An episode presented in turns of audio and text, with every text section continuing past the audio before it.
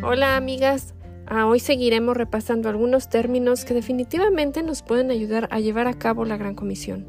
Es importante que entendamos estos términos pues serán el fundamento de lo que continuaremos estudiando más adelante en los próximos episodios. Así que acompáñenme. Bueno, la primera etapa del evangelismo, llamado también 1P, es el evangelismo ah, presencial o presente que hacemos en el, nuestro día a día. Y este tipo de evangelismo eh, abre, abre esa puerta para que podamos evangelizar a las personas en el día a día. Eh, y esto lo hacemos mientras que vivimos siendo la luz y la sal ante los no creyentes.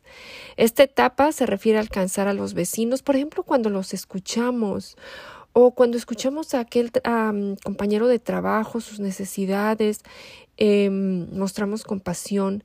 Eh, o cuando servimos, por ejemplo, a nuestra vecina cuidándole los niños mientras que tiene que ir al doctor, o eh, vamos al hospital a visitar a algún enfermo.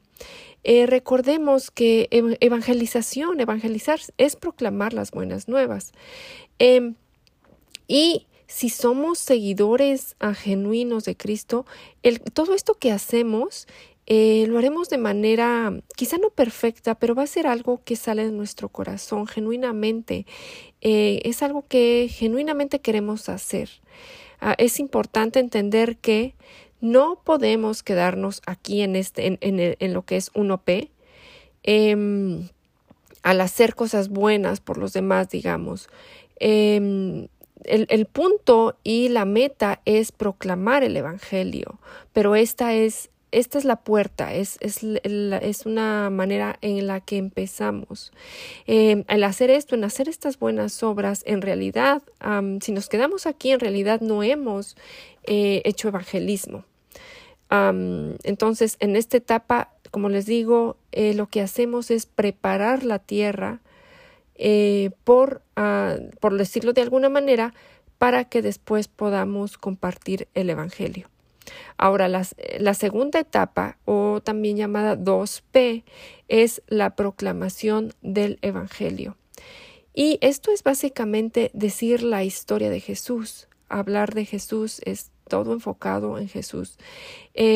Ah, me recuerdo ahorita en la historia de la mujer samaritana, me parece que es Juan 4, en donde ella, eh, bueno, tiene este encuentro con Jesús y ella va y le cuenta al, al, a las demás personas acerca de lo que Jesús le, eh, este encuentro que tuvo con Jesús. Y dice que muchos, em, e, ese, ese testimonio de ella los, los atrajo, llamó, los despertó, pero también menciona que después ellos por sus propios ojos fueron, em, digamos, a, a, ver a Jesús eh, y creyeron por lo que Jesús les dijo.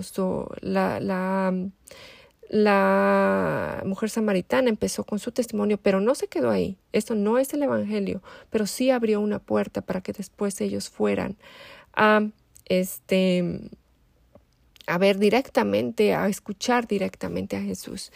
Bueno, la tercera etapa o 3P es proclamar el Evangelio con el fin de que el no creyente se convierta a Cristo y se involucre eh, en la iglesia local. En esta etapa queremos persuadirlos. Y ah, con esto no me refiero a manipularlos. Eh, uno, les voy a dar dos ejemplos a qué me refiero eh, de las escrituras para que entendamos mejor a qué me refiero con persuadirlos. En Hechos 2.40, eh, después de, de, que desciende el Espíritu en Pentecostés, leemos que Pedro eh, daba con muchas razones, dice que con muchas, uh, muchas razones exhortaba a la multitud insistentemente, sálvense de esta generación perversa.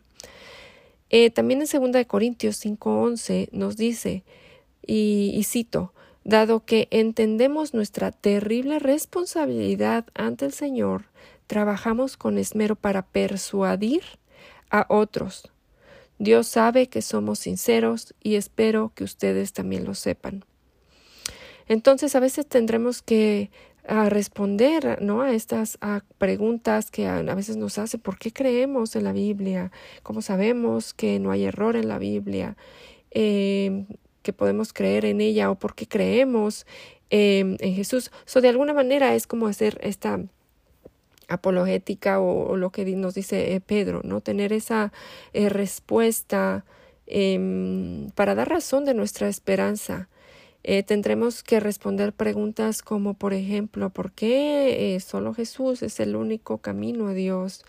Eh, ¿Por qué no hay uno, varios que yo puedo llegar? ¿Por qué, ¿Por qué, no puedo llegar a Dios como a mí mejor me parece? Porque solo Jesús.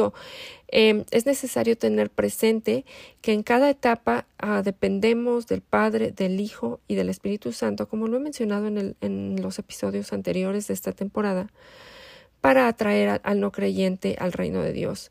Eh, él lo hace mientras que nosotros trabajamos con esmero para persuadir a otros. Eh, queremos atraer a, los no creyentes a la iglesia local porque sabemos que crecemos en el contexto de la iglesia, ¿verdad? Los cristianos no crecemos como llaneros solitarios.